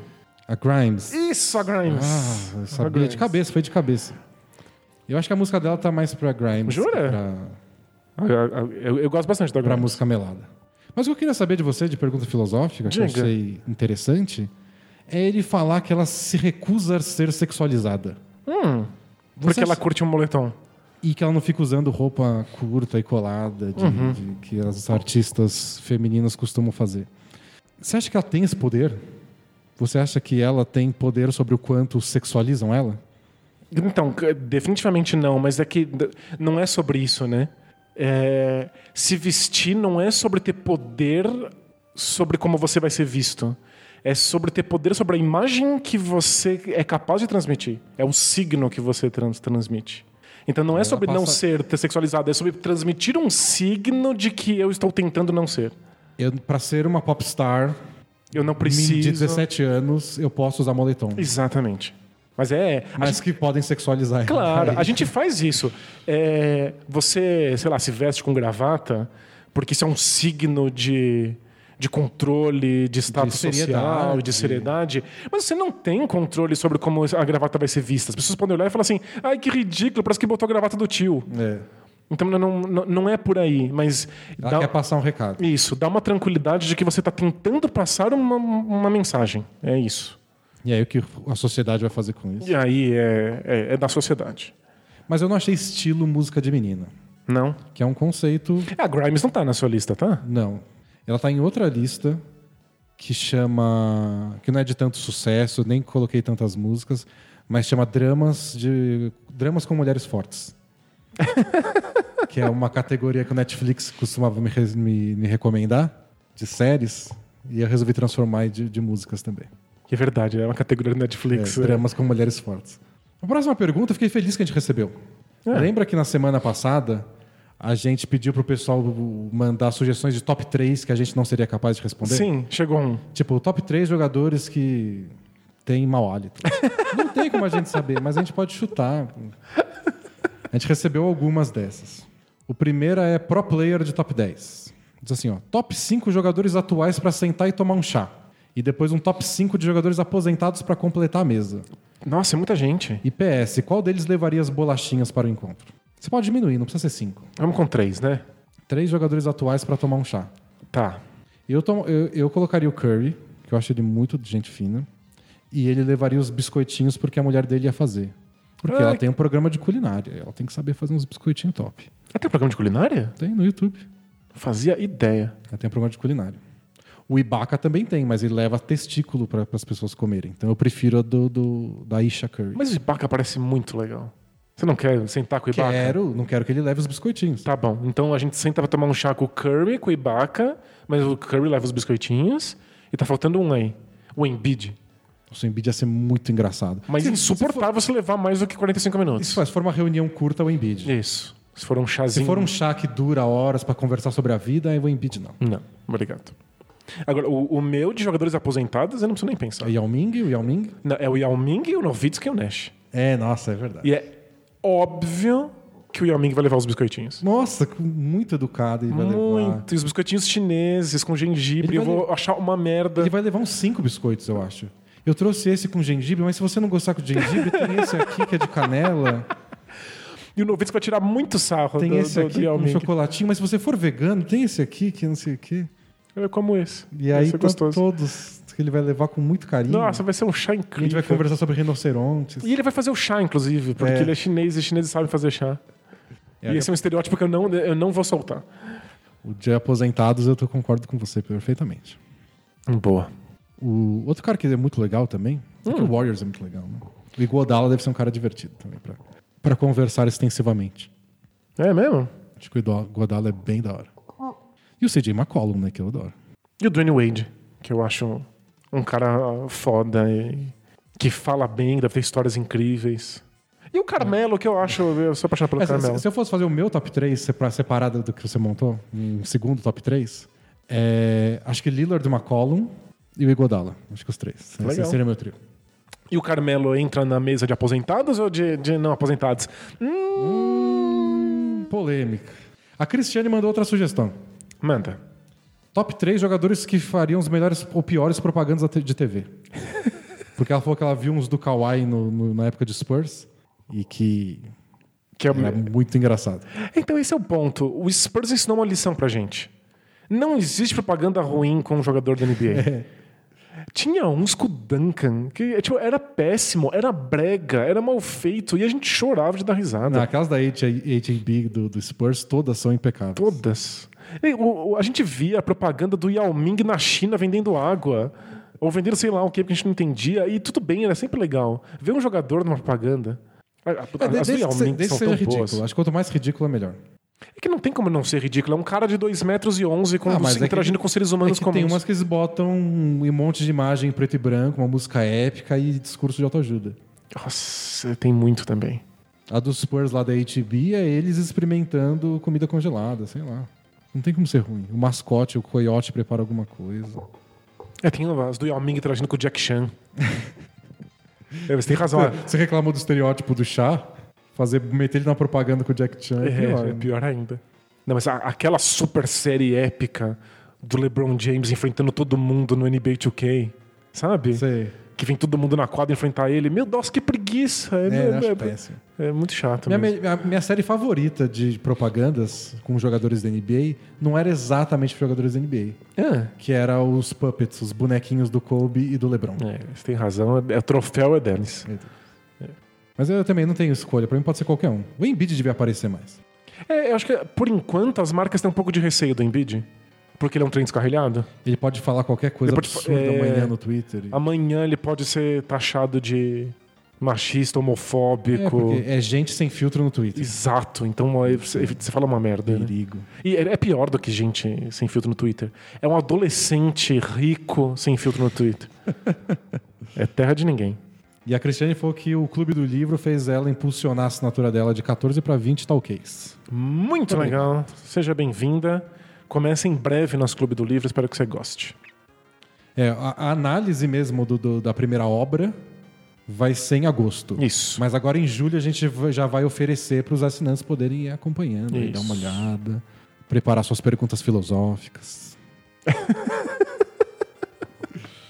Próxima pergunta é do irmão baixinho do Isaiah Thomas e é sobre nossa lista da semana passada sobre jogadores que gastam, jogadores pão duros. Ele falou assim: Fala, DD, tudo bom? Bom. No último podcast vocês comentaram sobre o LeBron na lista dos jogadores que mais gastam. Embora ele deva mesmo investir muito em jeitos de preservar o corpo, para resto, é, para todo o resto a fama dele é o contrário. E é verdade, isso é tudo que ele está falando. Ele tem fama de ser pão duro? Sim, e ele está contando as histórias. Quero ouvir. Ele é visto como um dos jogadores mais pão duros da NBA. Tem muitas histórias que contam. Por exemplo, ele não paga Spotify Premium. Ah, tá zoando. Vários companheiros de time já falaram que às vezes estão na academia e começa a tocar um comercial entre as músicas. O cara é milionário e não paga Spotify. Sempre vem do celular do LeBron. O próprio Dwayne Wade já contou que ele não usa o celular se não tiver Wi-Fi. E basicamente não tem nenhum aplicativo pago. É isso, não poderia deixar passar isso impune. Abraço, vida longa, bola presa. Essa história do Spotify eu lembro que entrou em algum filtro. Sério, chocante. Então, é, tá aí. A gente se pergunta assim: por que, que as pessoas não pagam 3 reais no aplicativo? Caramba, o aplicativo é mó bom. O cara é milionário e não E tem- paga. é dinheiro infinito. Ele tá na categoria dinheiro infinito. Surreal. E. É que, eu- é que eu acho que o LeBron gasta. Tipo, pelo menos o que ele mostra é que ele gasta muito com vinho, por exemplo. Ele é apaixonado por vinhos. Ele tem o negócio dele de vinhos. Então ele, ele gasta bastante. Mas ele é pão duro ao mesmo tempo. Então, é, é- é que eu fico meio puto com esse tipo de pandurismo. Eu também. Porque é- esse é um pandurismo de, de coisa muito pequena, de trocadinho, e é justamente um trocado que é importante para a comunidade. Tipo o Spotify, que oferece aí. é Uma marca famosa de sites que oferecem streaming de música, ela depende dessas assinaturas para que todo mundo possa ouvir a música. É. A, a- a gente é um, é um modelo importante. Para que a gente possa produzir esse monte de conteúdo, algumas pessoas precisam assinar a gente. É, a gente tem um grupo de assinantes que é bem menor do que o, todo o nosso público. E Muito eles, menor. E eles bancam esse podcast que é aberto a todos. Eles ganham conteúdo exclusivo, mas Tem eles, um- eles bancam tudo que é gratuito. Tem o bônus de receber coisas exclusivas, mas eles bancam o- também esse aqui, esse microfone, essa câmera, tudo. E, tipo, a gente cobra 14 ou 20 reais e, e é pouco, mas se muitas pessoas que podem pagar se juntam e ajudam, a gente tem conteúdo de qualidade. É. E o LeBron James meio que pode pagar.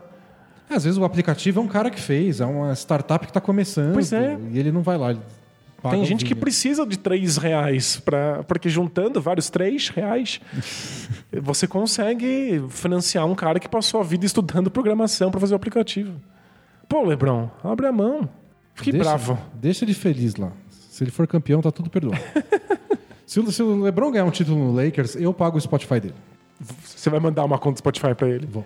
É, eu vou botar ele na minha conta família. Se for campeão pelo Lakers, é família. É família, É é família. família. Eu tenho certeza, tenho certeza que o Spotify vai entender. Não, vai dar certo. Vai dar certo. eu, vou, eu vou entrar em contato com o LeBron. Próxima pergunta. Aliás, falando do Spotify, É, quando o Spotify vai começar a pagar microcentavos também para podcasts escutados? é verdade. Além das músicas. Seria, ajudaria bastante a gente. Que, aliás, você não sabe, você pode escutar o nosso podcast no Spotify às sextas-feiras. Mas não paga nada pra gente. Do Spotify. Pergunta do Gustavo Jesus. Olá, amiguinhos, tudo bem? Tudo bom. Aqui tudo ótimo. Desculpa a mensagem longa, mas é necessária uma pequena introdução para que vocês possam me ajudar. Momento contexto. Tenho uma dúvida linguística da qual depende uma vida. Eita. Desde quando namorávamos, eu e minha atual esposa conversávamos, obviamente, sobre ter filhos.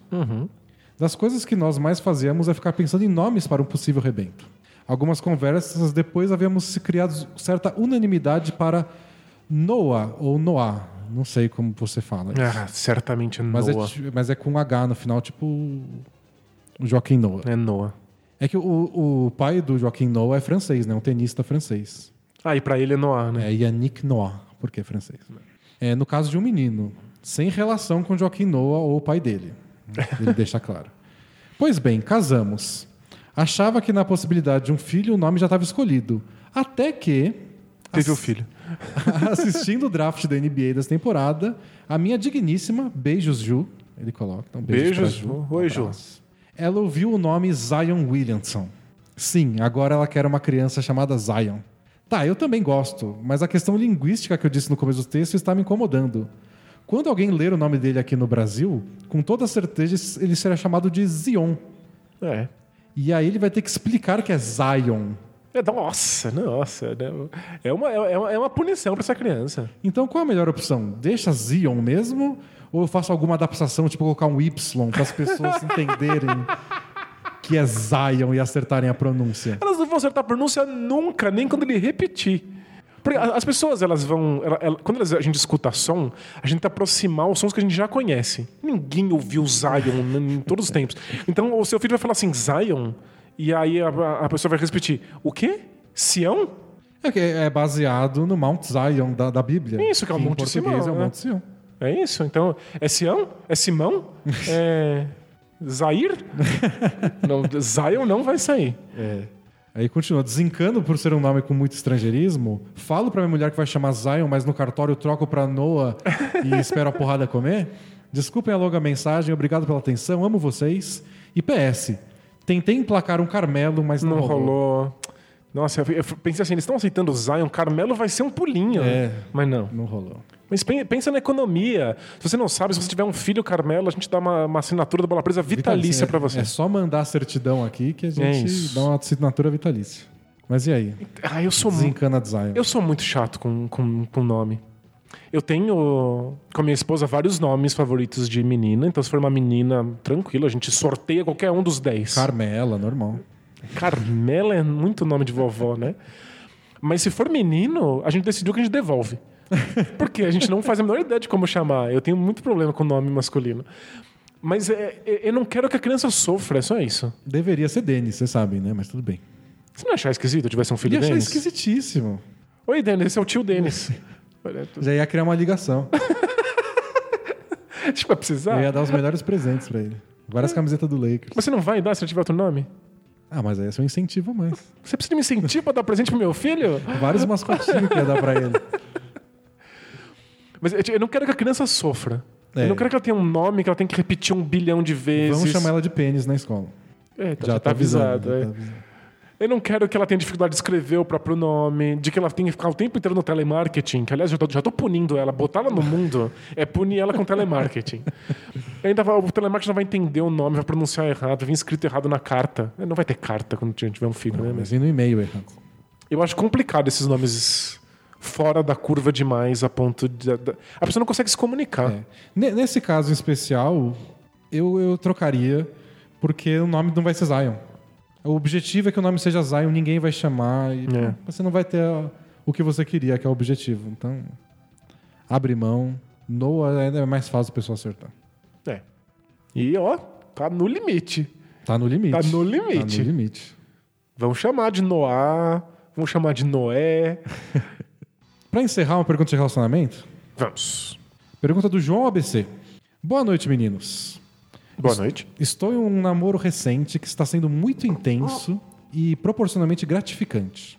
Posso dizer que essa namorada é a materialização de muita coisa que eu poderia pedir para um gênio da lâmpada se ele existisse. É a mulher dos sonhos dele. Caramba. E um dia, esse aí viu Aladdin recentemente. e um dia qualquer, enquanto estávamos de preguiça no sofá, eu estava passeando pelo Instagram até que passamos por uma sequência de enquetes de brincadeira do estilo Eu Nunca. Que é aquela brincadeira de bebê. Você fala e aí se não. Se você nunca fez, você bebe uma cachaça, é isso? É, tipo, acho que é o contrário, se você já fez. ah, entendi. Tipo, ah, eu nunca corri bêbado pelado na rua. Aí a pessoa bebe, tipo. Entendi. Eu já... já co-. Ah, saquei. É, ele coloca entre parênteses, não acho indicado para casais. Uma das enquetes era sobre traição. Ela me perguntou sobre o assunto e eu respondi que já havia ocorrido com a minha ex. Então ele já traiu uma vez a ex dele. Até aí tudo bem. Porém, Porém.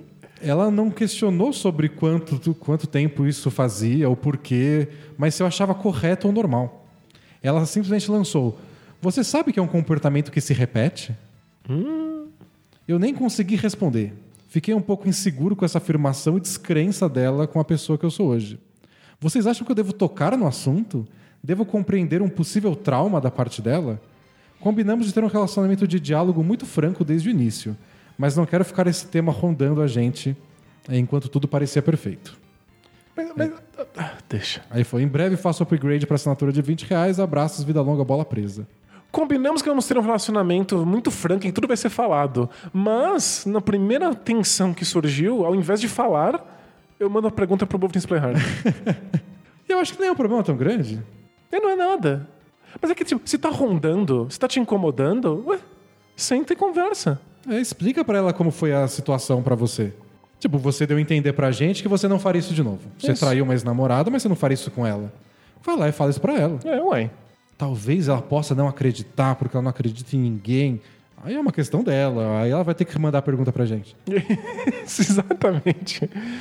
Mas é, você está começando um relacionamento baseado no- na, no- na livre conversa, em abrir tudo, ué, senta lá e conversa com ela. O que fica rondando e incomodando é o que não é, o não é dito, não o que é dito. É. Então vai lá e manda uma rela. Olha, vou dizer. Total, né? Total, total. Aê, finalmente. Eu sou time rela moderada, mas nesse caso acho que não é uma situação. Acho que a rela total não, não vai causar trauma. Não, problema nenhum para nenhuma das partes.